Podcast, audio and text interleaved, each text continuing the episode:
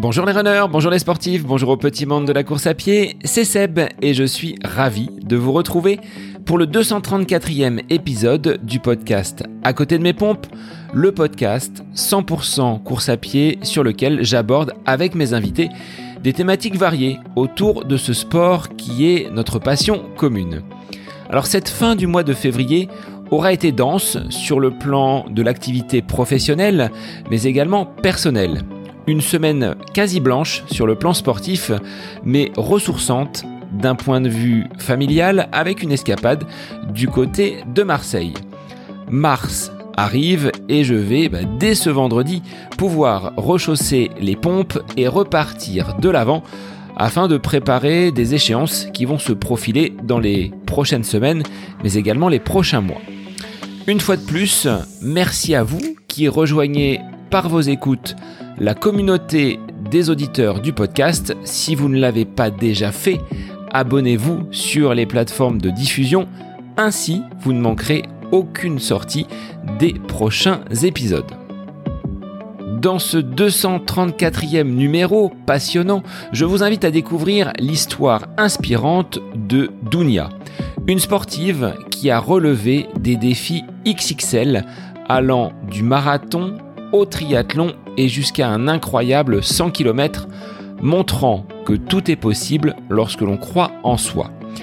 Accompagnée par Bruno, que je ne présente plus ici sur le podcast, son entraîneur à distance, elle a su dépasser à la fois les barrières physiques mais également mentales. En parallèle de ses prouesses sportives, Dunia se lance dans un projet entrepreneurial audacieux celui de la création d'une ligne de vêtements pour sportifs en surpoids, démontrant son engagement à briser les stéréotypes, mais aussi à encourager chacun à vivre sa passion pour le sport, quel que soit son poids. Alors un grand merci à toi, Dunia, ainsi qu'à Bruno, qui t'accompagne au quotidien pour avoir accepté de livrer ton témoignage. Sans plus attendre, je vous laisse découvrir le portrait de Dunia, une sportive qui réalise des défis XXL. C'est le nouvel épisode du podcast À côté de mes pompes pour lequel je vous souhaite une très belle écoute. Bonjour Dunia, bonjour Bruno. Alors deux invités dans le podcast aujourd'hui une invitée majeure, Bruno, je vais le dire, et ton rôle de témoin, puisque Dunia est une personne que tu accompagnes sur le plan de la course à pied et qui va venir parler de son parcours de sportive. Alors Dunia, sois la bienvenue sur le podcast. Je te laisse te présenter. On fera un petit focus sur Bruno pour qu'il nous dise un petit peu quelles sont ses attributions pour des personnes qui n'auraient pas encore écouté quelconque capsule enregistrée depuis presque un an avec Bruno. Eh bien, bonjour à tous. Donc moi, je m'appelle euh, Dounia. J'habite dans la région la plus ensoleillée euh, de France et la plus exotique, puisque je viens de Bretagne. Euh, je suis euh, dans la trentaine. J'ai 42 ans, pour être plus précise.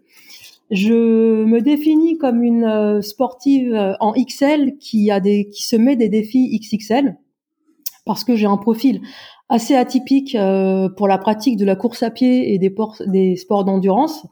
Euh, je suis euh, une jeune femme qui fait un poids de près de 100 kilos et c'est pas pour autant que j'ai pas terminé de marathon, de triathlon et même un 100 km grâce à l'accompagnement de Bruno. Alors Bruno, rebondissons sur euh, ce que vient de nous dire Dunia. Est-ce que tu peux te présenter en quelques mots, même si tu as l'habitude de le, de le faire sur différents podcasts? Alors moi je m'appelle Bruno Hubi, je suis un ancien professeur agrégé d'éducation physique et un ancien euh, sportif de haut niveau. Donc j'ai pas la quarantaine de Dounia, j'ai la soixantaine. Et euh, dans le cadre de mon de mon parcours de d'enseignant et de d'athlète de haut niveau, je me suis naturellement tourné vers l'entraînement et c'est dans ce cadre-là que j'ai eu le plaisir de faire euh, la rencontre de de Dounia. Voilà, une rencontre qui m'a qui m'a marqué par la façon qu'elle a eu de, de, de, me contacter, qui m'a marqué, qui m'a même touché, je, je, dois dire. Et donc, je pense que ces échanges qu'on va avoir euh, vont peut-être aider ceux qui nous écoutent à prendre conscience que tout est possible, qu'il faut croire en soi, qu'il faut oser. Et, et, c'est ça, je pense, le, le, message à travers euh, dans nos conversations qu'on va avoir. Dounia, quel était ton lien avec le sport avant de prendre contact avec Bruno? Est-ce que tu as une pratique qui est déjà ancienne dans ta, dans ta jeunesse ou est-ce que ça a été une découverte fortuite? Si oui, bah, tu vas nous l'expliquer. Euh, eh bien, comme beaucoup de gens, j'ai été sportive euh, quand j'étais ado puisque j'ai fait euh, du basket pendant près de dix ans. Et puis euh, ma première occupation professionnelle, qui était dans la restauration étoilée, a fait que de par les horaires et de par le rythme de travail, j'ai rapidement abandonné l'idée de faire du sport.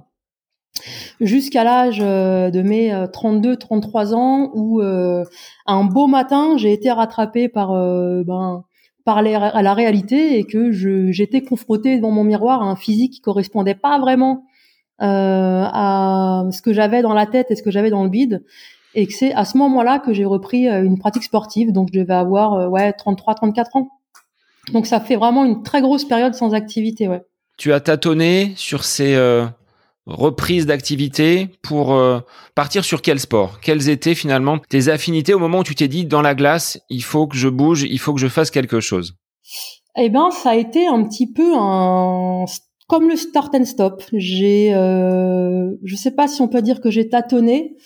Euh, puisqu'on me voyait plutôt recommencer par euh, du yoga, de la gym douce, et que je suis allée complètement à l'opposé puisqu'après 15 euh, ans d'inactivité, je me suis inscrite dans un club de triathlon. Euh, donc euh, dans le club de Levallois Triathlon qui m'a accueilli à bras ouverts. Moi et mon profil plutôt atypique puisque ils m'ont accueilli et j'étais à cette époque à près de 130 kilos. Sans avoir d'expérience du vélo, de la natation et de la course à pied, le basket, tu avais fait une croix dessus. Ouais, j'avais fait une croix dessus parce que voilà, les horaires me convenaient pas, c'était le soir, donc moi je terminais et souvent il était une heure du matin.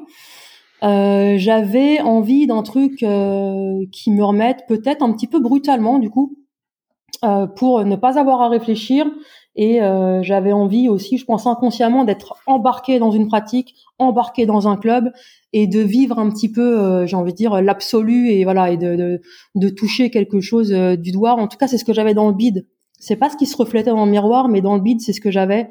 J'avais envie de vivre un truc de dingue. Et euh, l'inconscient a choisi. Hein, je savais même pas ce que c'était moi le triathlon. Euh, je, je vélotais un petit peu, euh, mais non, je courais pas. Euh, la nage, euh, pas du tout. Je crois que mes derniers cours de natation c'était en primaire, donc c'était une découverte absolue du sport, de moi-même et de ce cette pratique que je ne connaissais pas avant. Alors c'est assez atypique quand on est néo-pratiquant, débutant dans une activité, on expérimente parfois, et Bruno pourra nous faire un, petit focus là-dessus, on expérimente de son côté en solo. Toi, tu as osé franchir la porte d'un club et t'adresser à des spécialistes pour débuter cette expérience du triathlon. Ouais, aussi parce que euh, alors ça a été très dur. Hein, là, je vous le fais en rapide, mais euh, il m'a pris quand même quelques jours avant d'envoyer ce premier message à ce club de triathlon parce qu'évidemment, euh, ben il y a la peur du jugement et la peur du regard des autres, forcément. Aussi parce que je m'étais renseignée sur le triathlon et que je voyais bien que les profils étaient à l'opposé de ce que j'étais. Et en même temps, cette conscience ben, de se faire accompagner par des coachs et aussi j'ai l'habitude de dire que je suis quelqu'un qui vit en meute et le fait de se retrouver dans un club pour moi ça c'était euh, c'était plutôt euh, c'était plutôt un point qui était hyper important quoi. Pour moi ça aura été enfin ça a été le déclencheur d'être entouré et d'avoir autant de monde autour de moi comme ça. Sur les premières séances ça t'a aidé justement à entrer dans la discipline à garder la motivation parce que tu l'évoquais tout à l'heure tu étais plutôt euh, start and stop là tu as réussi à continuer et aller euh, finalement peut-être chercher une première euh, compétition, une première euh, une première course En fait, ça m'a aidé pour deux points. La première, c'est bah, c'est d'être guidé dans la pratique que je découvrais et, et ça m'a aidé à rester focus. En fait, je me suis targeté pas forcément sur les meilleurs parce que je pouvais pas, mais je me suis targeté dans, dans toutes les courses auxquelles mes, mes collègues s'inscrivaient en me disant bah toi un jour tu feras ça, un jour tu feras ça, un jour tu feras ça. Et c'est comme ça qu'après neuf mois, je me suis laissé embarquer dans une première course euh, qui était le triathlon de Deauville. Euh, que j'ai terminé euh, sur le podium en partant de la fin, bien évidemment, mais que j'ai terminé, je crois, hors délai, si mes souvenirs sont bons, mais que j'ai terminé quand même. Euh, et ça a été, euh, ça a été au-delà d'être l'épreuve du feu, parce que j'ai découvert la nage en, mer que j'avais jamais faite. Euh, je m'étais entraînée genre deux trois semaines avant, donc la mer à Deauville, c'est pas la mer des Caraïbes, donc il faisait froid, c'était gris, il y avait des vagues, donc ça a été vomito sur vomito pendant une heure et quart. mais je savais que si je sortais de l'eau, c'était mon mantra. Si tu sors de l'eau, tu termines ce triathlon. Et au moment où je pose les pieds sur le sable, je retourne, je me retourne, je vois qu'il reste plus que deux personnes dans l'eau. Euh, ouais, je savais que cette course allait, euh, quoi, j'allais arriver à la finish line. Après donc neuf mois de pratique, Dounia, tu franchis la ligne d'arrivée de ce triathlon du côté de Deauville. L'expérience de la mer, la natation, le retour sur terre fait que tu arrives jusqu'à l'arrivée, au bout de ce défi. Qu'est-ce que tu en tires comme enseignement? Un mélange de, de fierté, de barrière qui a définitivement sauté euh, Ben plusieurs choses. Euh, la première, c'est que euh, il y a eu après la fierté, il y a eu l'effet d'avoir embarqué tout un groupe. Et donc, je passe cette ligne avec 130 personnes, puisque c'est la course club et que je suis la dernière, forcément. Tout le monde est déjà habillé, douché, parfumé et tout le monde m'attend. Et donc, je passe cette ligne et je vois tout le club qui se resserre autour de, autour de cette mission que tout le monde s'était donné à m'aider tout le long de l'année. Donc ça, ça a été, euh, ça a été puissant et c'est vrai que j'ai senti ma jauge intérieure se remplir à ce moment-là. Et la fierté personnelle est vraiment venue euh, la semaine qui suit en fait, où je me suis retournée, j'ai vu le parcours, j'ai, voilà, j'avais la médaille entre les mains, les gens me félicitaient encore et c'est là que j'ai réalisé que ouais, il y avait eu quelque chose qui avait été fait cette année-là. Et par rapport à ta pratique, quelles étaient les distances, si on peut apporter quelques éléments chiffrés sur ce triathlon, alors que neuf mois auparavant, tu n'avais pas effectué quelconque activité en triathlon. Ouais, tout à fait. Alors pour la partie natation qui a été euh, bizarrement la plus dure, euh, ma première séance, j'ai fait 50 euh, mètres et ensuite je me suis mise sur le côté. à Deauville, ce jour-là, j'ai fait 1 km 5 donc en mer. Pour la partie vélo, je débutais de, zéro et tout le long de l'année, tous les samedis, dimanches, il y avait des sorties longues. Donc j'avais fait un peu de vélo quand même toute l'année. À Deauville, c'était 40 km. Et euh, pour la partie course à pied, c'était euh, 10 km le jour J. Donc tout ça enchaîné euh, avec cette préparation qui a vraiment été euh, difficile mais assidue pendant ces neuf mois. Ce côté assidu, tu l'avais déjà ou est-ce que tu le faisais peut-être un petit peu plus en dilettante? Est-ce que ça a renversé et changé quelque chose le fait d'être en club, de retrouver ce groupe, d'avoir un entraîneur derrière qui te qui te pousse? Est-ce que ce caractère, cette force dont tu as fait preuve sur cette première épreuve à Deauville, tu l'avais déjà en toi? Euh, le côté un peu toqué, je l'avais déjà, puisque mon surnom c'est Doun la déglingo, parce que c'est vrai que quand j'ai quelque chose en tête, j'ai mes œillères et j'y vais. Cependant, ce que j'ai compris et que je n'avais pas avant, c'est la résilience et la patience, le fait de passer des paliers petit à petit, euh, le fait de voir que la séance de fractionné cumulée à la séance de récup cumulée à une séance longue, tout ça, ça faisait un tout qui arrivait à, qui m'a réussi à me faire passer la ligne d'arrivée. Et c'est ça que j'ai compris. Et pour moi, ça a été quelque chose de puissant, notamment pour les défis qui sont devenus de plus en plus grands par la suite. Ouais. Donc il n'y a pas eu de stop après cette première épreuve en Normandie. Tu as poursuivi. Ah non, il n'y a pas eu de stop. Il y a eu, euh, il y a eu que du go go go go go go go, puisque derrière j'ai, euh, je suis allé sur un marathon sec. Derrière, je suis allé sur un half Ironman, donc le double en distance. La particularité de tout ça, c'est que j'étais toujours finisher, mais que j'étais toujours hors délai. Euh, et ça, ça a été ma plus grosse euh, peine, euh, ma plus grosse solitude, c'est que je m'entraînais comme une acharnée, mais qu'à chaque fois j'arrivais hors délai. Donc du coup, j'avais la médaille, mais j'avais pas ce petit goût de, j'ai envie de dire, ce petit goût de fumée en plus. J'étais toujours hors délai. Du coup, j'apparaissais jamais dans ces classements. Et ça, c'est quelque chose pour l'ego qui était vraiment très compliqué. Est-ce que ça te frustre ou est-ce que tu en veux un petit peu aux organisateurs de ne pas laisser, tu vois, cette possibilité aux personnes qui prennent le départ d'aller jusqu'au bout, même si on dit vous avez X heures pour faire l'épreuve, bah de ne pas fermer la course et que tu puisses apparaître dans ces classements? Euh, Alors, sur toutes les courses, j'ai réussi à terminer euh, hors délai mais il y avait quand même l'organisation qui était là, donc c'était top. Et je peux pas en vouloir à l'organisation. Au bout d'un moment, il faut cadrer. Il y a des bénévoles, il faut qu'il y ait quand même un délai, et il faut qu'il il faut qu'il y ait ce challenge, et il faut qu'il y ait cette target de temps. Euh, le jour où j'ai eu le plus de frustration, c'était à, à Valence, le marathon de Valence, où je voulais pas lâcher l'affaire, mais j'étais à 6 heures de, de course à pied pour faire 42 km et que les gens démontaient. Donc en fait, je savais plus par où passer. J'ai dû prendre mon GPS pour terminer cette course, pour essayer d'avoir euh, jusqu'où était la ligne d'arrivée. J'ai terminé cette course au GPS. Ce jour-là, j'en ai voulu aux organisateurs, mais le reste du temps, pour moi, c'est normal de cadrer euh, des épreuves aussi longues et aussi exigeantes. Bruno, quel est ton regard sur euh, Dunia, sur sa ténacité, sur sa motivation, avant qu'on évoque votre rencontre. De prime abord, sur ce que Dunia vient d'évoquer, quel est ton sentiment? Elle a, prononcé des mots euh, qui sont qui sont forts euh, avec sa façon à elle de s'exprimer. Elle a dit dans mon bide. Les gens qui nous écoutent, puisque c'est quand même pour ça qu'on est là, c'est pour partager, transmettre une expérience, peut-être inspirer des gens. Moi, je trouve que Dunia, elle est, très inspirante. Et donc, euh, ce qu'il faut retenir de ça, c'est qu'il faut écouter la petite voix qui est qui est en soi, c'est-à-dire que euh, elle a su, elle a su avoir cette euh, faculté de d'écouter cette petite voix, alors que tout le monde peut-être euh, lui aurait dit mais non, faut pas faire ça, t'en es pas capable. Elle, elle a su s'écouter, et c'est souvent ce que je dis aux gens qui s'adressent à moi, puisque c'est vrai que j'ai quand même un profil d'entraîneur de distance plutôt longue, soit soit j'entraîne des gens pour des Alpha Ironman ou des ou des full ou des 100 km ou des 24 heures, même si j'enseigne aussi des des gens pour du 10 km, mais je dis souvent aux gens, euh, essayez de trouver euh, cette petite voix qui est en vous, parce que souvent on, s'écoute pas assez. On n'écoute pas cette petite voix. Mais ça, c'est valable pour euh, la vie de famille, pour le sport, pour le boulot.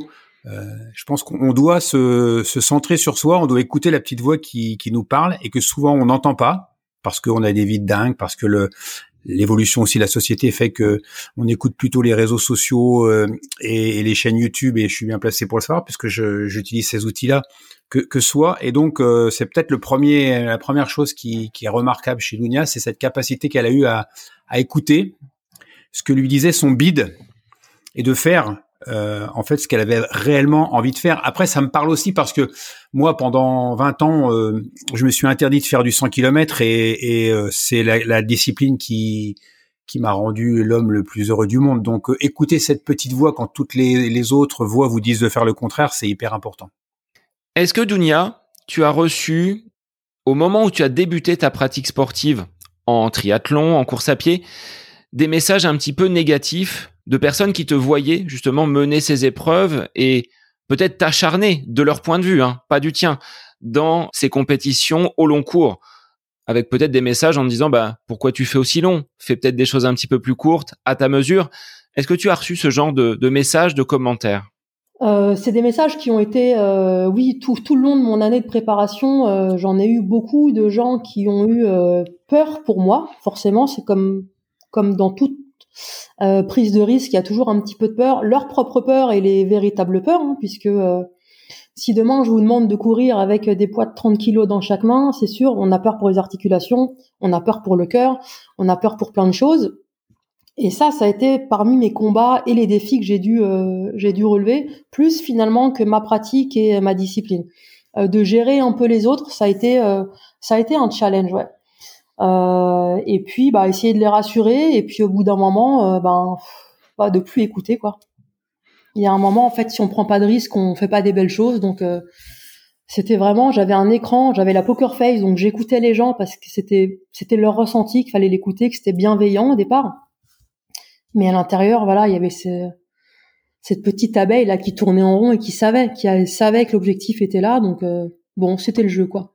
Sur un plan santé articulaire, hein, tu le disais, avec euh, ton poids, est-ce que des médecins ont pu s'opposer à te délivrer un certificat médical pour telle épreuve ou telle compétition?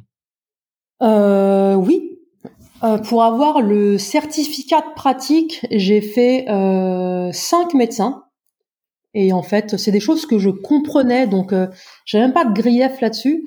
Jusqu'à temps que je fasse euh, la rencontre, hein, c'est encore une place euh, euh, de l'humain où là, il y a une sorte de pacte qui a été fait avec le médecin. C'était que bah quand ça tire trop, on arrête et tu viens me voir. Et en fait, cette relation qui s'est tissée en une séance, euh, bah, c'est mon médecin actuel aujourd'hui. Euh, ça a été, euh, ça a été ouais un gage de confiance et du coup ben il m'a permis d'accéder à cette pratique et plein d'autres choses derrière. Et bah, je le remercie pour ça aujourd'hui. Ouais. Donc il aura fallu une rencontre pour te permettre d'établir tout ce que tu as mené par la suite avec des hauts, avec des bas sans doute. Tu sais t'écouter et quand tu le disais hein, tout à l'heure, quand ça tire trop, eh bien, je sais euh, peut-être lever le pied. Euh, ouais, et puis aussi l'expérience aussi, parce qu'effectivement, au départ, j'ai fait une année euh, de, reprise avec des douleurs euh, permanentes. Donc, il y avait les vraies douleurs de la tendinite, par exemple, où là, il fallait s'arrêter.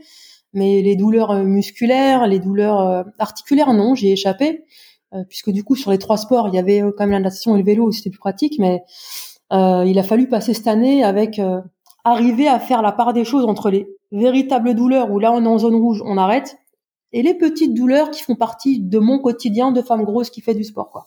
Est-ce que aujourd'hui tu es plus en phase avec cette personne qui te renvoie l'appareil dans le miroir alors c'est clair que pendant l'année de préparation, mon apparence a changé puisqu'il y a eu euh, près de 25-30 kilos en moins. Aujourd'hui, je suis toujours une femme en surpoids, mais je suis une femme en surpoids qui euh, bah, qui fait des trucs de ouf donc je suis beaucoup plus à l'aise avec mon image et aujourd'hui moi c'est pas du poids que je vois c'est euh, c'est des muscles c'est de la volonté c'est de la détermination c'est un côté un peu euh, déjanté un côté un peu funky et en fait cette pratique du sport et d'avoir relevé des défis un peu cinglés euh, je pense que ça m'a poussé à m'assumer complètement dans dans l'enveloppe corporelle que j'avais et que j'ai aussi pas forcément choisi au départ. Quoi. On est comme ça. Il y en a qui sont plus maigres que d'autres. Et moi aujourd'hui, ben ouais, je suis la reneuse avec des petits bourrelets et ça me va bien. Ouais. Ça fait partie de toi. Ce sont tes caractéristiques. Et aujourd'hui, tu ne t'interdis rien. Tout est possible. Euh, je pense définitivement que que rien n'est impossible plutôt. Euh, je pense qu'on peut euh, tout viser dans la mesure où on prend l'ampleur du projet et qu'on s'y prépare surtout quoi. Avec rigueur, avec sérieux, comme tu as pu le faire dans dans cette première préparation. Aujourd'hui, bah, tu es accompagné par Bruno. Comment s'est passée votre rencontre? Qu'est-ce qui t'a mené jusqu'à vouloir prendre un coach personnel qui plus est à distance? Euh, Eh bien, comme je disais, j'avais toujours cette frustration de ne jamais terminer dans les délais, et ça, c'est quelque chose qui m'a quand même, euh, qui m'a quand même un peu gâché ma pratique, euh, parce que je, je comprenais pas qu'en suivant tout, qu'en ayant une alimentation rigoureuse, je n'arrive pas à passer le pas de terminer dans ces délais. Et euh, la rencontre avec Bruno, en fait, elle s'est faite euh, euh, purement par hasard, même si on le sait tous, il n'y a pas vraiment de hasard. Euh, la rencontre avec Bruno, elle est un petit peu, elle est, pour moi, elle est marrante puisque j'ai l'habitude de dire que j'ai rencontré Bruno aux toilettes. Euh, en fait, j'étais en soirée avec des amis et là, j'ai une pause pipi, donc euh, je vais aux toilettes et euh, pendant que je fais mon pipi, j'ai mon regard qui se pose sur un livre bleu, un livre bleu écrit par un homme qui est entouré de livres sur le féminisme. Donc du coup, réflexe, je prends ce livre bleu, courir longtemps. Mon ami n'est pas sportif pour un sou, mais pas du tout. Donc euh, première euh, premier coup de coup de bambou, j'ouvre ce livre au hasard comme on peut tous faire sur la page 200. Sur cette page 200, il est écrit en gros pourquoi courir un 100 km. Et premier réflexe et je vais être un peu vulgaire, je suis désolée, je me dis mais ils sont cons, ils sont cons ces gens qui courent des 100 km, ils peuvent pas faire du triathlon à la place. Et donc du coup, ça m'intrigue et je commence à lire quelques lignes rapidement et je tombe sur une autre phrase qui sera vraiment la petite graine et que j'ai encore aujourd'hui et qui est en fait toute mon histoire. Bruno, dans ce livre, il glisse donc pourquoi courir un 100 km. Il dit, et si vous vous contentiez juste de le finir? Et là, ça bim, ça fait écho avec toute mon histoire et ces années de, de pratique. Et là, je prends le livre, je le mets sur mon t-shirt, je dis rien et je repars avec et je termine en deux jours. Et je me dis, il faut que je contacte cette personne que je ne connais pas. Euh, J'ose pas le faire parce que je me dis que c'est un champion du monde du 100 km et que moi je suis pas grand chose. Donc du coup, encore une fois, je mets des jours et des jours à écrire ce mail. Et puis, un moment, je dis, vas-y, allez, on n'a qu'une vie, et j'appuie sur envoyer, et j'envoie un mail à Bruno pour lui demander de m'accompagner. Euh, et ça a été un grand moment. Ouais. Et il s'était passé combien de temps avec euh, tes débuts de pratique en triathlon? Tu avais déjà une expérience avec euh, marathon, half Ironman.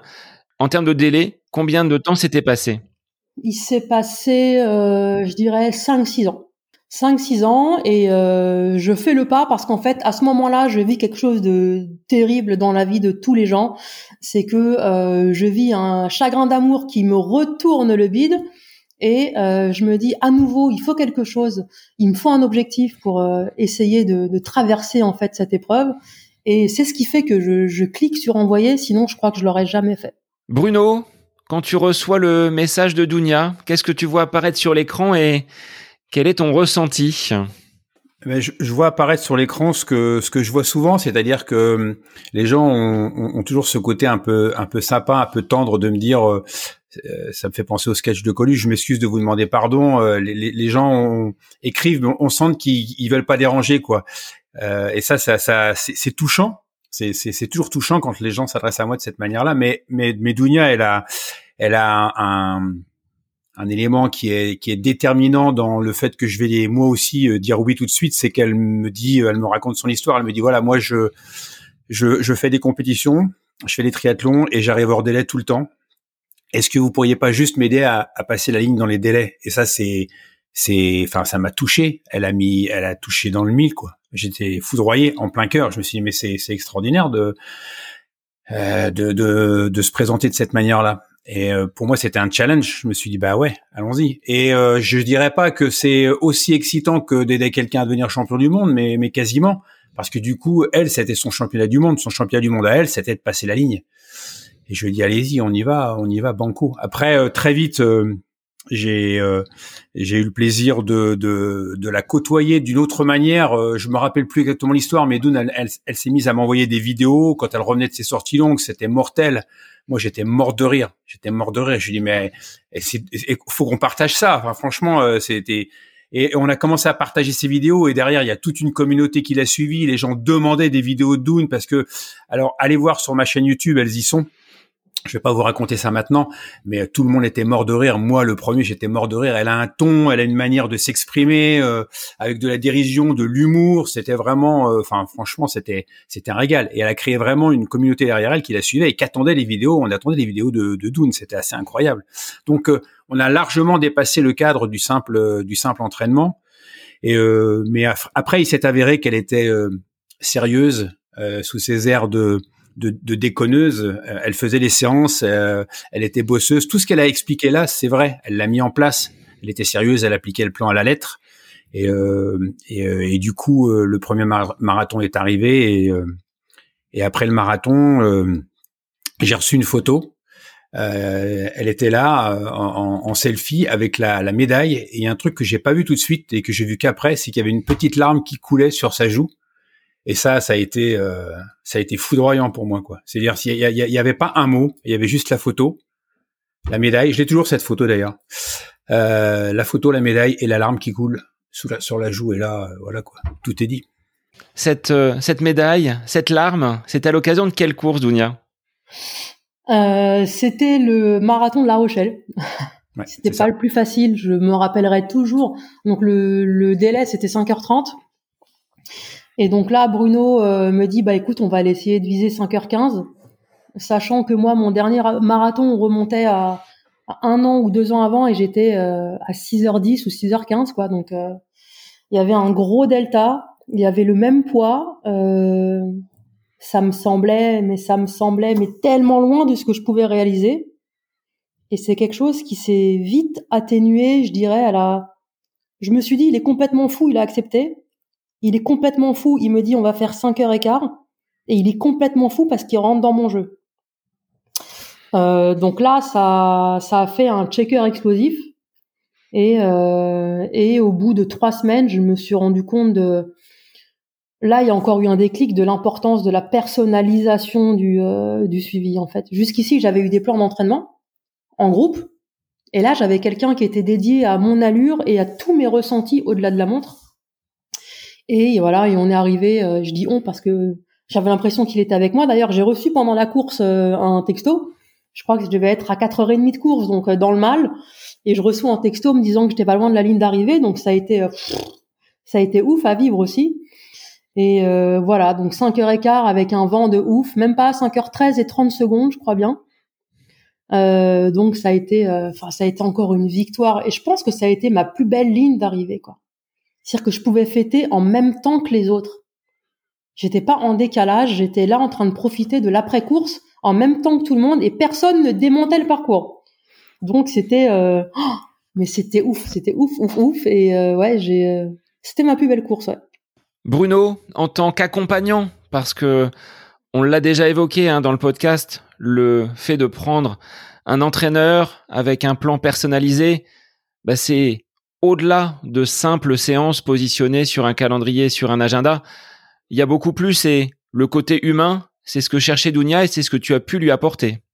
C'est ce que je cherche aussi moi dans, ces accompagnements euh, euh, personnalisé parce que c'est vrai que c'est à distance, c'est vrai qu'il n'y a pas forcément euh, la présence. On a l'habitude nous dans le dans le dans le sport et, euh, bien sûr dans la course à pied d'avoir le, coach à côté qui est là avec le chronomètre qui qui dit ou pas des choses, enfin peu importe. Et, euh, et donc on est sur ce on est sur ce modèle-là. Et quand j'ai lancé mon entreprise en 2010, j'étais sur un, un, autre modèle, c'est-à-dire c'est moi je disais en gros moi, je vous, je vous offre de la compétence, mais à distance. Alors, est-ce que c'est mieux compétence à distance que de la présence?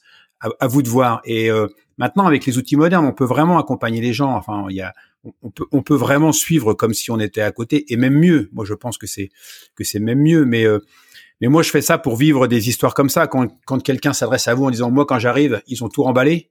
Les, les barrières, les trucs, euh, c'est tellement. Enfin, on sent que derrière, il y a, y, a, il y a un être humain avec de la sensibilité, avec donc forcément, c'est ça qui est qui me plaît moi. Ce sont ces, ces projets individuels et de les suivre euh, avec chacun sa différence, sa particularité. Euh. Après, avec Dounia, ça a très vite matché.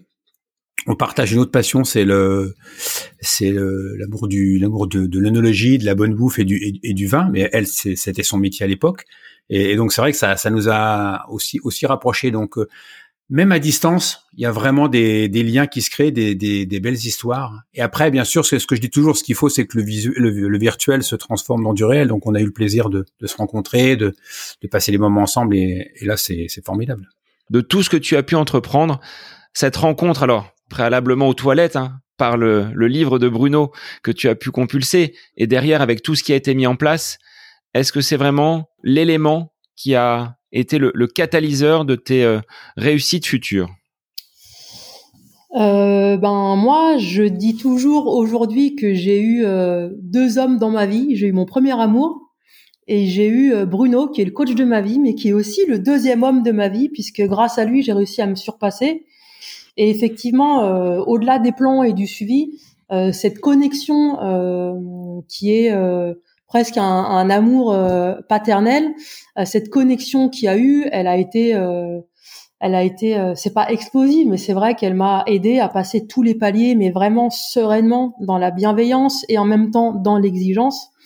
Et aujourd'hui, un accompagnement sans plan et sans Bruno, pour moi, c'est inenvisageable parce que il a aussi ce côté qui est terre à terre, c'est-à-dire que si c'est un défi à la con que je ne vais pas réussir, il va pas vouloir le faire avec moi. Et c'est ça que j'apprécie en fait. Il est là pour m'accompagner et en même temps, il est là aussi pour me dire non mais là tu déconnes, c'est sans moi, euh, on n'y arrivera pas. Et euh, cette transparence en fait, euh, c'est ce qu'il faut. Enfin, c'est ce que j'aime dans la relation humaine et, et c'est pour ça que ça a matché et c'est pour ça que ça m'a emmené encore plus loin du coup que le marathon. Alors jusqu'où? Jusqu'où ça vous a emmené? Mais Bruno, je te laisse quand même répondre par rapport euh, à ce à ce catalyseur de la réussite de, de Dunia par ton expertise et par ton accompagnement. Ben, moi, je suis toujours touché par euh, par ces mots, par ces commentaires, par ces témoignages, mais c'est pas de la fausse modestie. Euh, je pense que toi, Seb, t'as employé le terme de, de catalyseur ou d'étincelle. Moi, je suis juste là pour voilà pour pour faire l'étincelle et pour que ça explose. Mais derrière, il y a des gens qui sont motivés, il y a des gens qui sont sérieux, il y a des gens qui se donnent les moyens, il y a des gens donc euh, euh c'est assez facile quand même pour moi. Donc je, je pense que la, la part qu'on qu'on m'accorde, mais vraiment, je suis sincère. Je ne suis pas certain qu'elle soit si importante que ça, parce que si derrière il n'y a pas quelqu'un, et je le sais parce que ça m'arrive aussi de rencontrer des gens qui qui ne sont pas sérieux, qui ne croient pas en eux, qui n'écoutent pas leur petite voix, euh, qui ont peur, qui ont la peur du jugement. Elle a employé tout à l'heure aussi euh, cette notion très importante, la, peur du jugement.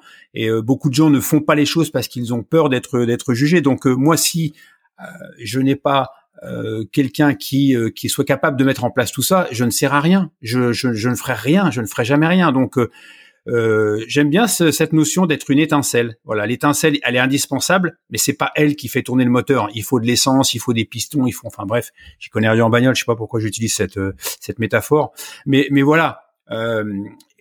donc rendons à Dunia ce qui appartient à Dunia. Est-ce que Dunia, le plus dur n'a pas été d'envoyer ce message, comme tu l'avais fait pour ton club de triathlon, là ce mail à Bruno pour lui exposer ton profil, tes défis, est-ce que c'était pas ce, cette action-là qui a été la, la plus délicate à réaliser avant ensuite de te lancer et de découvrir le, le fonctionnement des entraînements et du suivi par Bruno? Euh, si, clairement, ça a été le plus dur puisque j'ai mis des jours avant de le faire et que mon message était enregistré dans les brouillons, à plusieurs reprises et à plusieurs moments de la semaine. Euh, ça a été le plus dur, bah pareil pour plusieurs raisons. Hein, euh. Il y a quand même dans le fond un sentiment de honte en fait de s'entraîner et de pas passer la ligne d'arrivée dans les temps. Il y a un sentiment euh, d'humilité de se dire mais qu'est-ce que va faire un champion avec quelqu'un qui n'est pas du tout dans cette sphère-là? Il y a la peur de refuser un nom enfin d'avoir un nom, pardon. Euh, il y a plein de sentiments qui viennent se mêler. Et, euh, et voilà, heureusement que j'ai eu ce grain de folie finalement pour appuyer sur ce bouton. Alors tu évoquais des défis bien plus grands que ce marathon, que de passer la, la ligne d'arrivée. Est-ce que tu as trouvé des bonnes raisons pour aller boucler un 100 km alors, je ne sais pas si on a des bonnes raisons de courir pour faire un 100 km. Euh, il y a la raison de profiter de la vie et de faire des trucs euh, un peu fous. Je pense que c'est déjà une excellente raison. Euh, comment ça s'est déroulé? Donc forcément, avec ce bouquin, j'avais ça en, en graines qui a germé. La préparation marathon se, se, se passant plutôt bien et j'arrivais à franchir les étapes. C'est vrai qu'à un moment donné, on est venu en parler de ce 100 km. Et c'est c'est euh, finalement ben, Bruno qui va finir par me pousser un petit peu sur ce 100 km. Il va finir par euh, venir remettre le petit coup de pied aux fesses euh, après ce passage du marathon en me disant bah écoute ça me ferait très plaisir de t'offrir cet accompagnement pour les 100 km catalans. Donc c'était du côté de Montpellier. Et c'est donc Bruno qui qui bah qui vient mettre l'étincelle. Et bah je réfléchis pas. Et c'était parti pour une prépa 100 km. Et comment elle s'est passée, cette prépa 100 km Parce que tu dis marathon, ça s'était globalement bien passé. Là, on vient à, plus que doubler la distance. Eh bien moi, j'ai presque envie d'inviter tous les débutants en ultra-endurance à préparer un 100 km plutôt qu'un marathon, parce que bizarrement, euh, la préparation a été, mais euh, je peux pas dire dix fois plus facile, mais euh, elle a été, euh, elle est passée vraiment tranquille. Les allures étaient vraiment très très lentes, donc du coup, j'étais vraiment sur des séances longues, mais d'une facilité au niveau de l'allure que ça m'en faisait même presque peur. Je me disais, mais j'ai pas l'impression d'être fatiguée. Ma séance la plus longue faisait 6h30 ou 7 heures. Au bout des 7 heures, j'étais pas fatiguée. Et je me suis dit, mais ouais, enfin, dans, dans quel bourbier il m'envoie, je vais jamais y arriver, c'est pas possible. Il y a un truc que je comprends pas, je suis pas fatiguée. Et j'ai compris par la suite que c'était effectivement sur une allure qui était tellement basse euh, que du coup le, la fatigue s'installait avec le temps et sur plusieurs kilomètres. Et elle s'est tellement installée avec le temps qu'en réalité le jour J, j'ai ressenti de la fatigue après le 70e kilomètre. Donc j'ai vraiment couru jusqu'au 70e. Et au 70e, c'est là que les, les, le mental a, a, flanché un petit peu. Quoi. Comment tu as fait pour euh, relier l'arrivée avec 30 euh, km encore à parcourir, soit presque l'équivalent d'un marathon?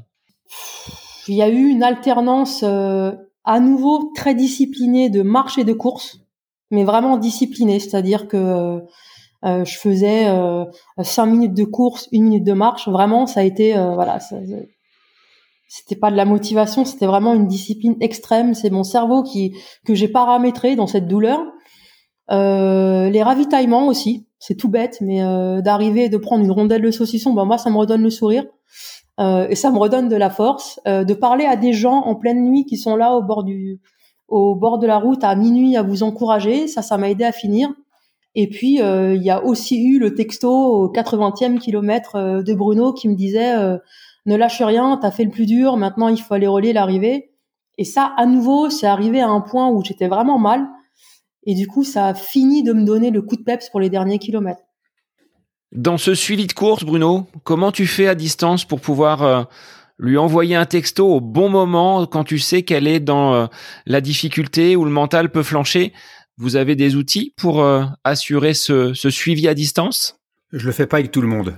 je le fais pas systématiquement. Mais là, euh, voilà, il y, avait vraiment un, il y a un lien qui s'est créé avec euh, avec Dounia. Donc, euh, je me rappelle plus précisément les, les, détails, mais ce qui est certain, c'est que oui, pour un premier 100 km, pour quelqu'un qui m'avait contacté un petit peu de temps auparavant en me disant je veux juste franchir la ligne parce que ils ont tout remballé et là de la retrouver sur un 100 km, c'était aussi une victoire pour moi de l'avoir emmené aussi loin, mais parce que je savais aussi qu'elle est qu'elle était en capacité de répondre. Donc je connaissais l'heure de départ, je connaissais son allure. C'était pas difficile de savoir qu'elle allait rentrer dans, dans les parties difficiles euh, à partir du 70-80 parce que un, un 100 km, c'est ça la problématique. C'est comment finir les 30 derniers. On ne peut jamais reproduire à l'entraînement ce qu'on va ressentir dans les 30 derniers, sinon on va droit à la blessure ou au surentraînement.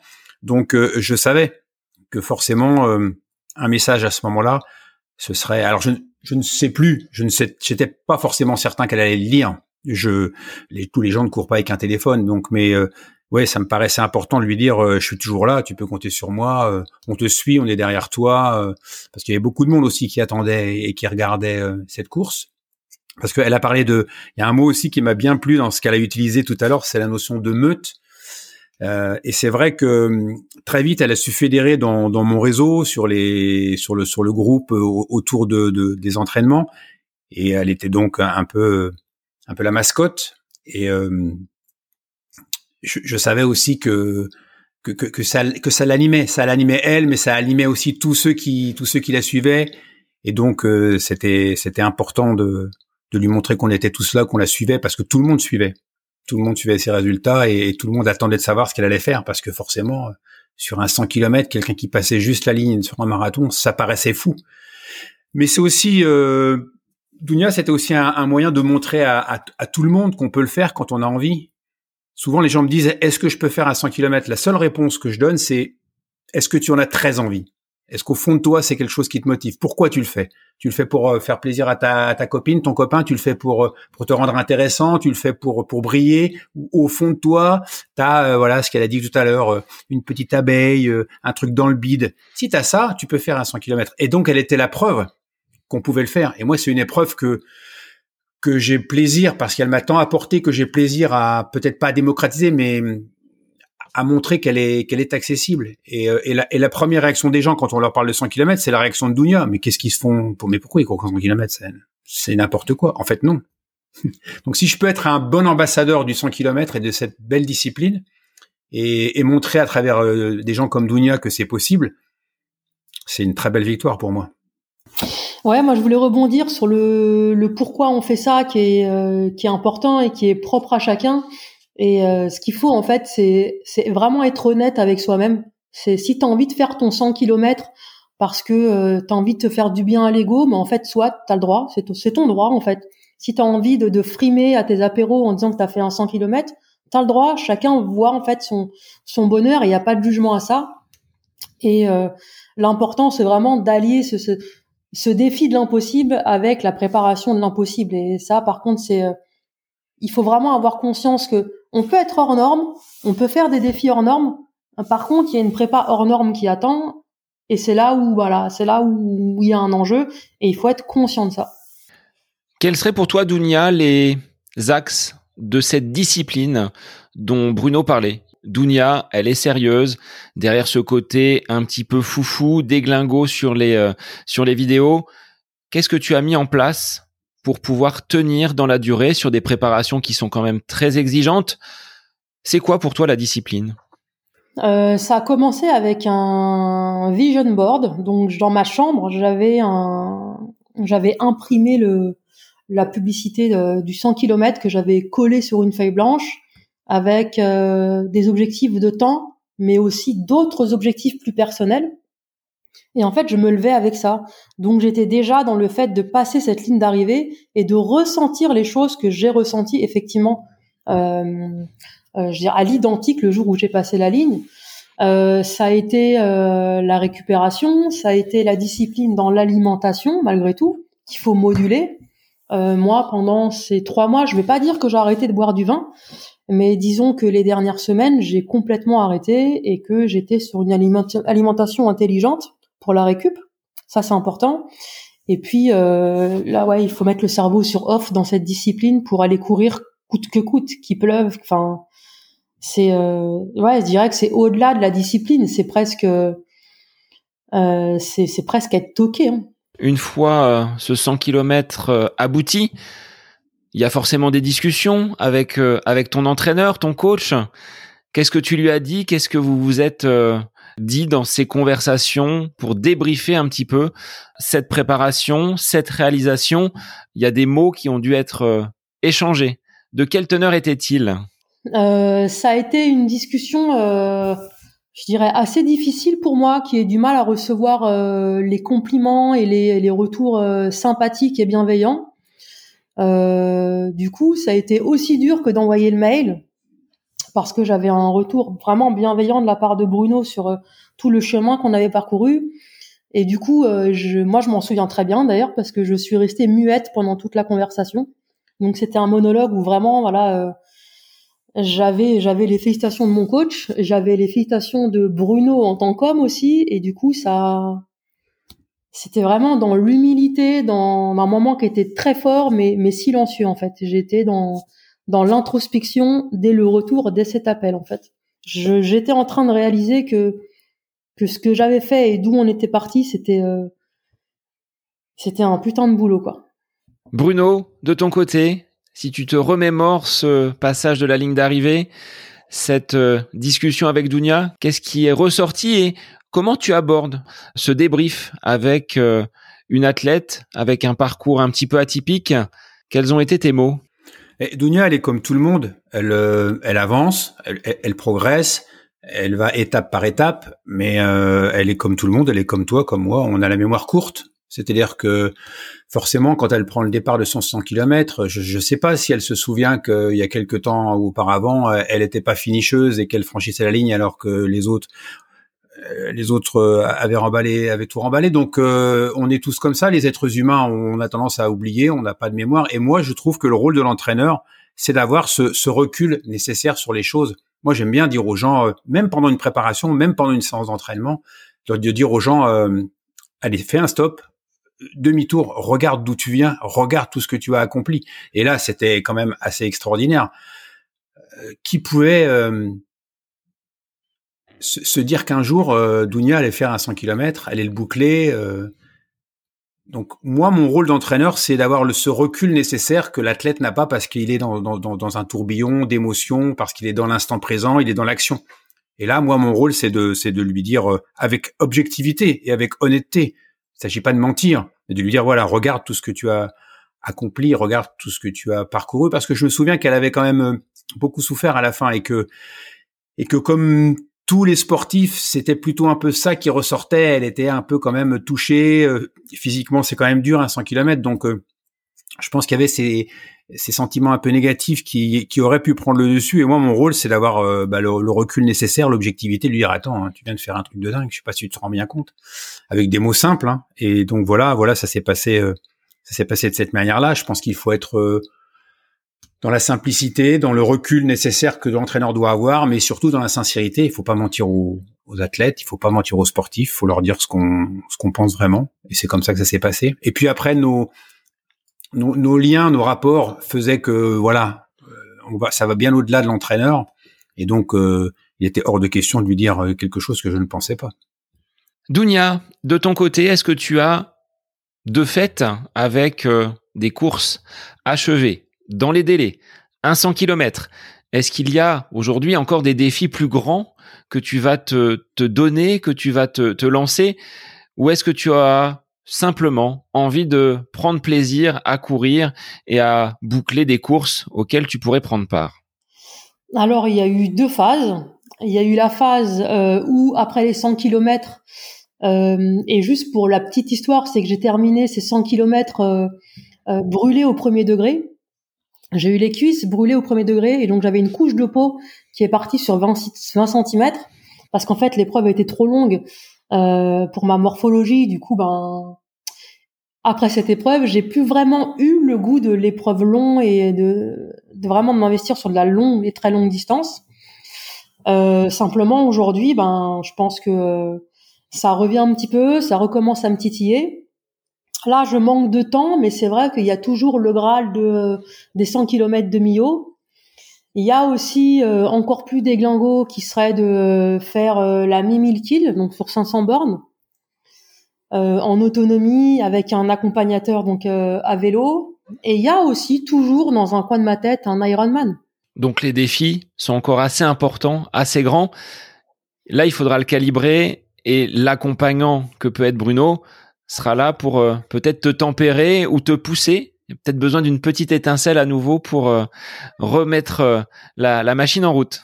Ouais, et puis au-delà de ça, je verrais bien ces épreuves avec vraiment, pourquoi pas, des gens qui sont qui sont débutants, ravoir un petit peu cet effet de groupe et d'emmener des gens qui ont envie de faire un truc extraordinaire. Et euh, je parle pas forcément de physique hors norme, mais voilà, de, de gens qui sont un petit peu sportifs, qui ont une petite pratique et d'arriver à faire un groupe, d'arriver à faire une émission et d'y aller tous ensemble. D'où viennent, Dounia, tes, tes inspirations? Ce fait de vouloir rêver plus grand, de casser un petit peu les codes, les stéréotypes et te dire que c'est peut-être pas euh, si impossible que cela? Eh bien, j'ai l'impression que je suis née sur le mauvais continent. J'aurais aimé euh, naître aux États-Unis euh, pour leur façon de, de voir que tout, enfin de voir tout en grand, de voir que tout est possible et que tout est accessible.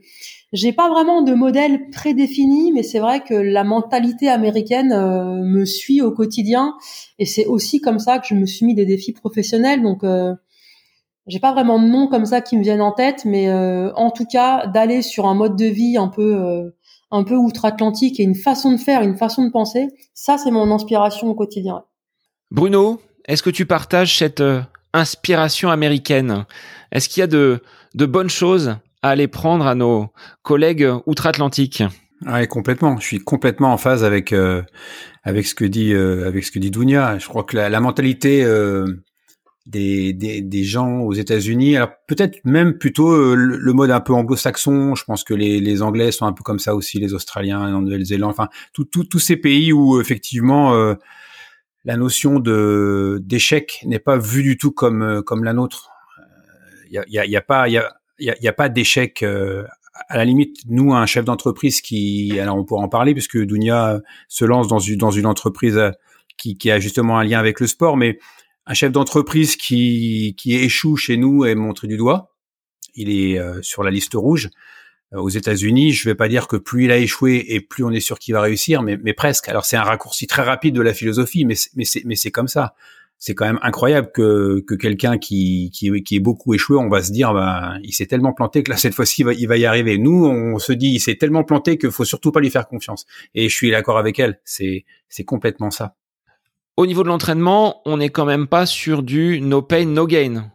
Est-ce qu'il y a quand même une petite nuance à apporter ou est-ce que Dunia, tu partages euh, cette, euh, cette maxime? Eh bien, écoutez, je pense que je dois être complètement taré parce que je, partage ceci. Enfin, et en plus, moi, je me dirais que je me transcende dans la douleur et j'apprécie et je dirais même que je vais aller chercher cette douleur.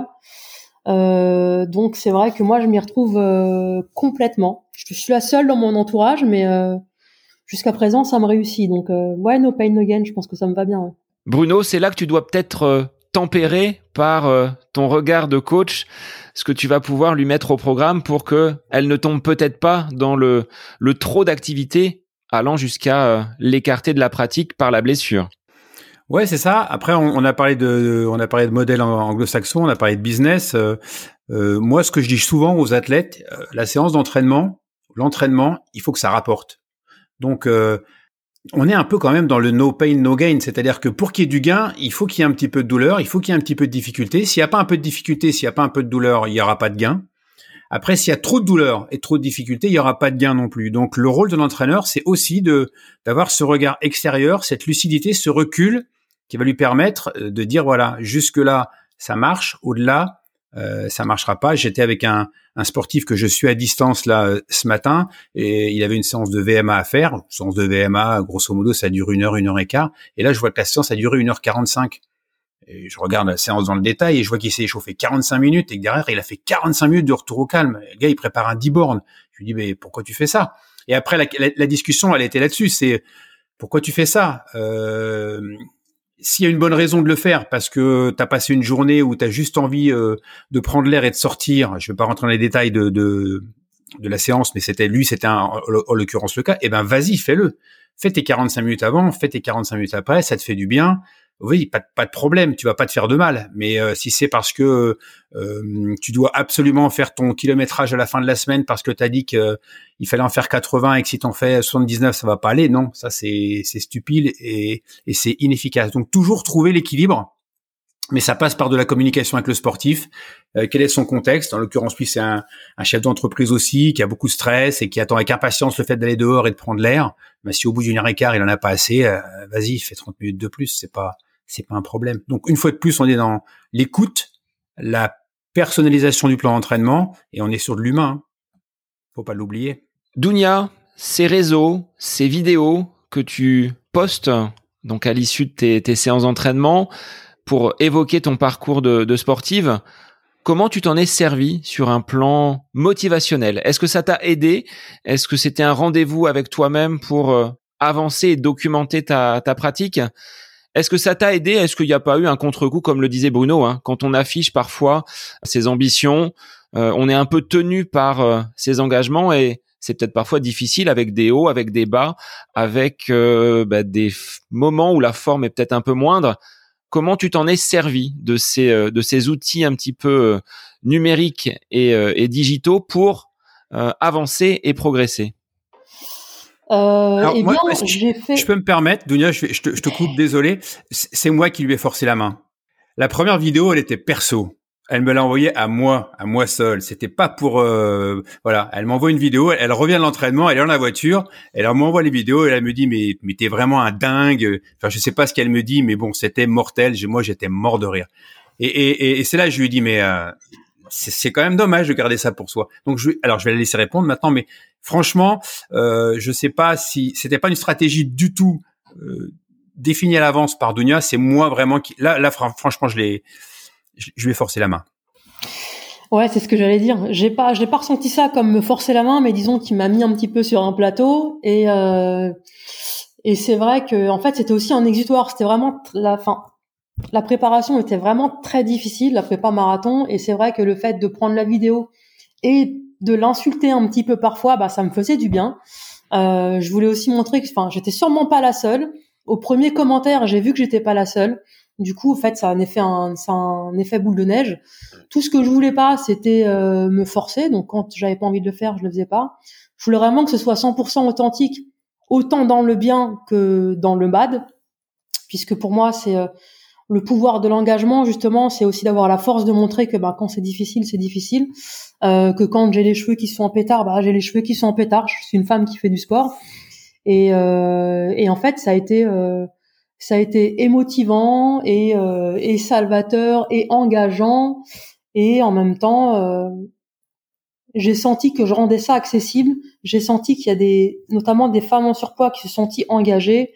Et j'ai senti qu'il y avait un truc à faire et comme j'aime vraiment profondément les gens, je me suis prise au jeu et je me suis dit, allez, si j'arrive à, à changer la vie d'une seule personne, et ça a été ma target, donc j'ai continué comme ça. Sur un plan alimentaire, Dunia, tu disais euh, travailler dans le milieu de la restauration. Est-ce que tu as dû revoir complètement ton alimentation? Est-ce que ça a été un facteur, un axe de, de progression? Parce que tu parlais d'une perte de poids qui a quand même été assez importante. Est-ce qu'aujourd'hui tu attaches encore une importance à cette perte de poids? Ou est-ce que globalement, tu as trouvé ton, équilibre entre la pratique sportive et ce côté euh, nutritionnel?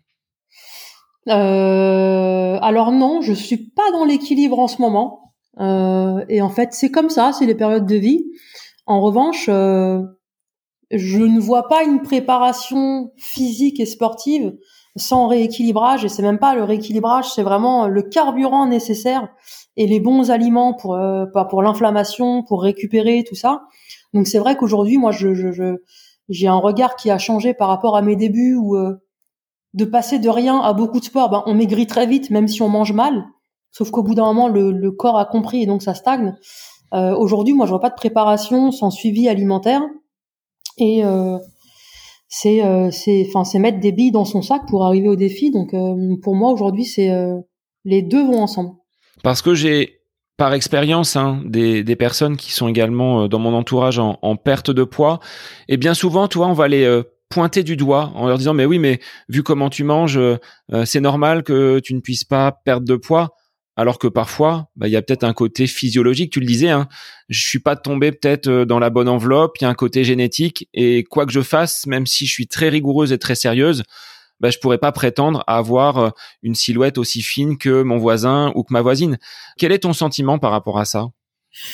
Bah, mon sentiment, il a évolué avec la pratique en fait. C'est-à-dire qu'aujourd'hui, il y a effectivement encore des gens aujourd'hui euh, qui me disent mais comment tu peux acheter une paire de running à 150 euros euh, Tu ferais mieux de te payer trois séances nutritionnistes? Il y a ce genre de réflexion, sauf que moi aujourd'hui, j'ai envie de leur dire, hé, j'ai ma médaille de 100 bornards en fait. Donc j'ai pas de leçons à recevoir, j'ai j'ai pas d'avis, j'attends pas de ton avis en tout cas. Par expérience, parce que j'ai testé, je sais ce qui marche sur moi, je sais ce qui me fait du bien, euh, et qu'aujourd'hui la personne que je vois, la femme que je suis et comment je me suis réalisée me convient parfaitement, et qu'elle soit dans une enveloppe de 70, 80 ou 110 kilos aujourd'hui, moi ce que je vois c'est une nana qui est allée au bout de ce qu'elle pouvait faire, quoi. Donc ça, ça a complètement évolué et aujourd'hui vraiment ça me, ça me vraiment ça me glisse, euh, ça me glisse dessus, quoi. Ce qui t'a donné envie, au regard de ton évolution dans le sport, une personne donc euh, avec un poids assez important, tu te décris comme une femme forte, forte en tout point, hein, parce que côté caractère, il y a aussi ce qu'il faut derrière. Mais tu as eu envie de lancer ta marque à destination des personnes qui, comme toi, ont des formes, les assument et ont envie d'avoir des tenues confortables. C'est de là qu'est né ton projet d'entrepreneuriat dans le monde du sport. Ouais, tout à fait. En fait, euh, cette marque au départ, elle était juste euh, pour moi je voulais vraiment me, me, créer ma première ligne de vêtements parce que ça a été, au-delà des entraînements, je crois que ça a été euh, un des défis les plus gros, trouver des vêtements adaptés. Aujourd'hui, en termes de vêtements sportifs et techniques, chez les femmes, ça va s'arrêter au 42, quoi. 42, peut-être 44 si vous avez de la chance. Moi, j'étais en un modèle en 48. Et euh, je me suis dit, bah, je vais faire une ligne sportive pour moi. Et au regard des coûts, de faire en petite quantité ou en grande quantité, c'était la même chose. Et je me suis dit que j'étais certainement pas la seule dans cette euh, difficulté euh, à pas trouver des vêtements, à avoir les cuisses qui brûlent, à avoir les pantalons qui tombent sur les fesses, ce genre de choses. Et euh, ouais, je me suis lancée dans l'aventure en me disant bah là je vais répondre à une vraie peine qui existe et j'en fais mon chemin de bataille aujourd'hui. J'ai envie d'inviter toutes ces femmes qui qui ont peur du regard des autres parce qu'elles ne trouvent pas des vêtements à faire ce premier pas en achetant mes produits et en se disant bah grâce à Dunia, aujourd'hui, je vais pouvoir pratiquer une activité physique. Et c'est carrément presque un projet de, un projet sociétal de remettre toutes ces femmes, de leur redonner confiance, de les mettre en mouvement, juste pour qu'elles se sentent belles et fortes, en fait. Pas forcément pour qu'elles perdent du poids, mais pour qu'elles aillent se défier et qu'elles aillent chercher ce qu'elles ont dans le ventre en dépassant un petit peu le regard de l'autre, les euh, observations que l'on peut nous euh, nous faire. Ça, c'est des choses sur lesquelles tu, tu travailles au-delà de cette simple tenue textile que les, que les femmes vont porter. Tout à fait, c'est euh, presque une marque thérapeutique en fait, hein, puisque euh, moi je pars sur des gammes qui sont colorées, engageantes, et voilà, j'ai j'ai envie qu'on nous voit, j'ai envie qu'on nous ouais qu'on nous voit dans notre pratique, donc à fond les couleurs pour des gros défis quoi. Là, tu as déjà des modèles qui sont prêt à sortir On est au, à la phase du prototype. Quel est ton, ton cheminement là actuellement? Euh, Là aujourd'hui, on est en prototypage, donc euh, tout devrait arriver euh, courant mars.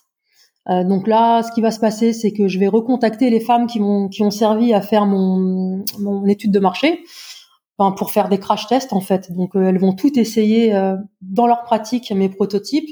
Et ensuite, on espère, s'il n'y a pas de retard, avoir une première prévente en juin sinon, ce sera pour accompagner les inscriptions en sport à la rentrée. Avec quel type de produit? On part sur des cuissards, collants, shorts, t-shirts, vestes? Il y a vraiment toute la déclinaison de tenues de, de sport que l'on peut trouver. Euh, on va commencer par une euh, première déclinaison qui sera le legging, puisque c'est la première difficulté. Euh, voir un petit peu les retours de toutes ces femmes et voir un petit peu si ma cible est vraiment bien, bien, bien entendue en tout cas. Et ensuite, on part sur tout le reste des problématiques, donc des brassières, des t-shirts et des choses voilà qui vont s'adapter à chaque sport. Bruno, toi qui es également entrepreneur, Comment tu vois le, parcours de Dounia? Là, ça dépasse le cadre de l'exploit et de l'accomplissement sportif. Ouais, c'est vrai, mais je fais souvent la similitude. Je, pense qu'il y a énormément de, similitudes entre un, parcours d'entrepreneur et un parcours de, sportif. On se fixe des objectifs. Hein, voilà. Si, les sportifs d'ailleurs sont si souvent sollicités par les entreprises pour euh, parler de leur parcours, c'est bien qu'il y a des similitudes. Donc, euh, on, retrouve dans, dans ce que fait Dounia, on retrouve tous les ingrédients de ce qu'elle a fait, de ce qu'elle a mis en place dans sa pratique sportive, c'est-à-dire qu'elle voit une situation dans laquelle ça fonctionne pas, les barrières qui sont ôtées quand elle franchit les lignes. Là, elle voit euh, une absence de, euh, je dirais, de matériel à disposition des, des gens qu'elle a, qu'elle a, qu'elle a profilés. Et qu'est-ce qu'elle fait? Ben, elle se fixe un objectif et, elle met en place les choses. Donc, pour moi, il y a, il y a vraiment une, une similitude. Après, on pourrait même aller plus loin en disant que toutes ces barrières euh, qu'elle a qu'elle a réussi à franchir, enfin c'est le cas de lire les, les, barrières qu'on emballait, toutes ces barrières qu'elle a réussi à franchir, ces jugements au-delà desquels elle est allée, je suis certain que ça lui a servi et que ça lui sert, comme ça nous sert à tous dans notre dans notre quotidien. C'est-à-dire que euh, c'est peut-être aussi déglingo de vouloir lancer une marque de vêtements pour euh, femmes en surpoids que de se lancer sur un 100 km. Mais euh, voilà, je crois que c'est son, c'est son ADN, c'est sa façon de, de vivre, c'est le, c'est le sel qu'elle met dans dans sa vie de tous les jours et ça, et ça lui ressemble, ça lui ressemble totalement. Ça a du sens, c'est quelque chose qui est euh, qui est nécessaire pour les femmes qui, qui courent.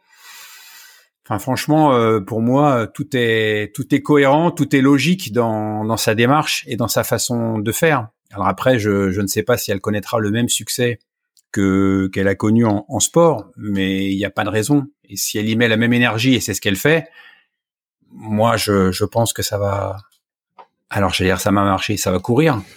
Est-ce que tu as des difficultés, des euh, choses qui euh, aujourd'hui dans cette euh, mise en place de cette gamme de vêtements te posent souci ou est-ce que globalement ça suit son cours avec un accueil, des échos de la part des euh, partenaires que tu vas pouvoir rencontrer plutôt positif et élogieux par rapport à ce projet. Euh, je dirais que c'est euh, c'est comme une prépa, il y a des hauts, il y a des bas, donc c'est mitigé. je rencontre des bons retours des femmes qui attendent ce produit. Et en même temps, je dirais un, un, engouement un peu plus un peu plus timide des partenaires textiles qui n'ont pas l'habitude de ce genre de projet et qui se disent que ben de faire des vêtements euh, grande taille, c'est pas bankable ou en tout cas c'est pas sexy. Et c'est là où le défi, c'est de leur montrer qu'ils se trompent et euh, la ligne d'arrivée, c'est ça en fait, c'est d'arriver à leur montrer qu'ils se sont trompés. Tu envisages une production plutôt française, européenne? Quels seraient finalement les euh, différents axes de ce cahier des charges que tu t'es donné, cet objectif de, production d'une ligne de vêtements pour personnes en, surpoids? L'idée au départ était de produire français. Euh, ayant un projet non sexy et euh, avec des quantités limitées, j'ai dû agrandir mon périmètre. donc on va aller en Europe et hors Europe pour certains types de tissus. J'ai envie d'une marque qui soit raisonnée, donc on sera sur des préventes pour ne pas avoir des stocks conséquents et rentrer dans la surconsommation. Et euh, le but, je dirais, à, trois ans, c'est de trouver un partenaire français avec lequel on puisse travailler, pérenniser et avoir notre place euh, sur des stands, sur des grandes courses comme le marathon de Paris. Donc il y a encore de, de, beaux défis à accomplir, que ce soit sur le plan entrepreneurial et sur un plan sportif, Dounia, à court moyen terme. Alors peut-être que Bruno est déjà dans la confidence, mais est-ce qu'il y aura des prochaines courses à venir ou est-ce que là, tu le disais, on est dans une période un petit peu euh, entre les deux, où la motivation revient, mais c'est pas encore totalement fixé? Euh, la motivation est là, le temps un petit peu moins. En revanche, euh, j'ai décidé de m'atteler à ce que je maîtrisais moins, ce qui est la natation. Euh, donc là, je nage trois à quatre fois par semaine. Je me suis mis dans le viseur la traversée du lac d'Annecy. Donc là, on part sur des épreuves 5 ou 10 km, donc le choix est pas encore fait. C'est ce que je disais juste avant. Le 5 me semble accessible. Du coup, est-ce que je vais être aussi disciplinée sachant que c'est accessible? Euh, parce que j'ai l'impression que ça va être aujourd'hui je vais nager entre 3 et 4 km donc le 5 on peut aller le chercher facilement euh, voilà donc la question aujourd'hui c'est 5 ou 10 km et euh, j'espère pour l'année prochaine les 100 km demi ouais. avec Bruno sur le vélo J'ose pas lui demander parce que je pense qu'il va s'entraîner, mais mon rêve effectivement ce serait d'avoir Bruno sur un vélo. mais bon, je vais viser sûrement 20 heures de course. Est-ce que euh, le petit popotin de Bruno va supporter 20 heures sur la selle? Ça, c'est une autre question. Je, je, rêve moi de faire des courses d'ultra distance en, vélo, donc euh, 20 heures sur une sur une selle, euh, pourquoi pas? Mais euh, on parlait tout à l'heure de, de physiques qui sont pas forcément toujours des physiques appropriées. Euh, je vais pas raconter ma vie et, et, rentrer dans des détails un peu un peu glauques, mais euh, je, je, pense que j'ai pas un popotin de, de, de cycliste. Et à, ma grande à ma grande, euh, je trouve pas le terme. J'en suis vraiment attristé parce que j'aimerais. J'aimerais ça, mais voilà, moi dès que je fais du vélo, je suis tout, je suis tout de suite embêté. J'ai vraiment des problèmes à ce niveau-là, et donc euh, ouais. Mais euh, mais après, euh, quand on est suiveur cycliste euh, pour une course de 100 km, c'est complètement différent du, du vélo qu'on pratique, euh, on va dire d'un point de vue plus, plus sportif. C'est complètement différent. Et puis, on pourrait faire un podcast là-dessus, hein, sur l'accompagnement du 100 km et l'accompagnement du 100 km à Millau, où là, on rentre dans une autre, dans une autre dimension. Hein. On, rentre vraiment dans quelque chose de d'assez incroyable. On parlait de lien entre le coureur et le, et le cycliste. C'est des liens qui sont, qui sont juste indescriptibles. On vit des moments très très fort. Souvent, j'ai tendance à dire, il y a, a, que le sport pour nous faire vivre des, des, émotions comme ça. Alors après, je me dis toujours, bah, peut-être que les gens qui font de la musique ou les gens qui euh, euh qui font de la danse euh, se disent la même chose. Moi, je sais pas, je connais pas assez, mais franchement, à Millau, on peut vivre des émotions exceptionnelles que seul Millau, que seul le 100 km et que seul la course à pied peuvent faire, peuvent faire, peuvent faire vivre. C'est des moments incroyables, indescriptibles unique. Dounia, j'aurais une dernière question. C'est la traditionnelle du podcast à côté de mes pompes.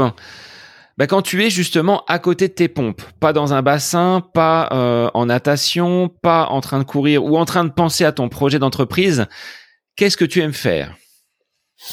Eh bien, j'ai deux passions qu'on ne pourra jamais m'enlever. La première, c'est que euh, j'ai presque envie de créer la Fédération française de l'apéro. Euh, puisque c'est une activité qui réunit énormément de monde et peu importe son niveau, on est toujours très heureux de participer à ce genre d'événement et que ça fait partie de voilà de, de mon ADN. J'aime être entouré et j'aime beaucoup partager. Et le deuxième point, c'est que je suis euh, aussi euh, pendant mon temps libre famille d'accueil pour des chiens qui sont maltraités. Et du coup, bon, bah, je les réhabilite avant qu'ils puissent trouver une famille. Donc voilà, ça me prend pas mal de temps et c'est assez gratifiant. Ouais. Alors, si tu avais, Dounia, un dernier mot à dire à Bruno, qui est de l'autre côté de l'écran, quel serait ton message?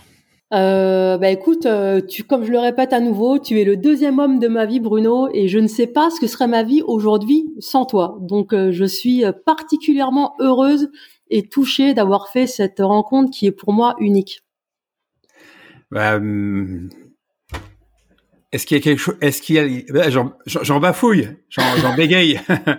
est-ce qu'il y a euh, Est-ce qu'il y a quelque chose à, à ajouter? Je, je, ne sais pas. Moi, je je pense qu'on est on est tous là sur terre pour euh, euh, pour une pour une bonne raison. Et je me dis que si euh, à travers le sport, à travers l'enseignement, l'entraînement, je, je, je contribue à ça, c'était pas du tout ce que je pensais faire au départ. Mais si ça aide à ça, euh, ben ma vie elle a un sens. Eh bien, ce sera le, le mot de la fin. Je vous remercie tous les deux. Merci Dounia pour ton message. Merci Bruno pour euh, bah, cet accompagnement que tu mènes avec euh, avec Dounia. On invite bah, toutes les personnes qui euh, sont peut-être avec un profil atypique, en surpoids, différent, eh bien à se lancer des défis et à se dire que finalement c'est peut-être dans un coin de votre tête. Donc écoutez votre petite voix et dites-vous que c'est euh, que c'est possible. Merci à tous les deux pour euh, pour cet épisode. Merci. Et pour les auditeurs, eh bien, je vous retrouve dès la semaine prochaine pour un nouvel épisode du podcast À côté de mes pompes. Bonne semaine à vous. J'espère que cet épisode avec invité vous aura plu. Je vous remercie infiniment de votre écoute.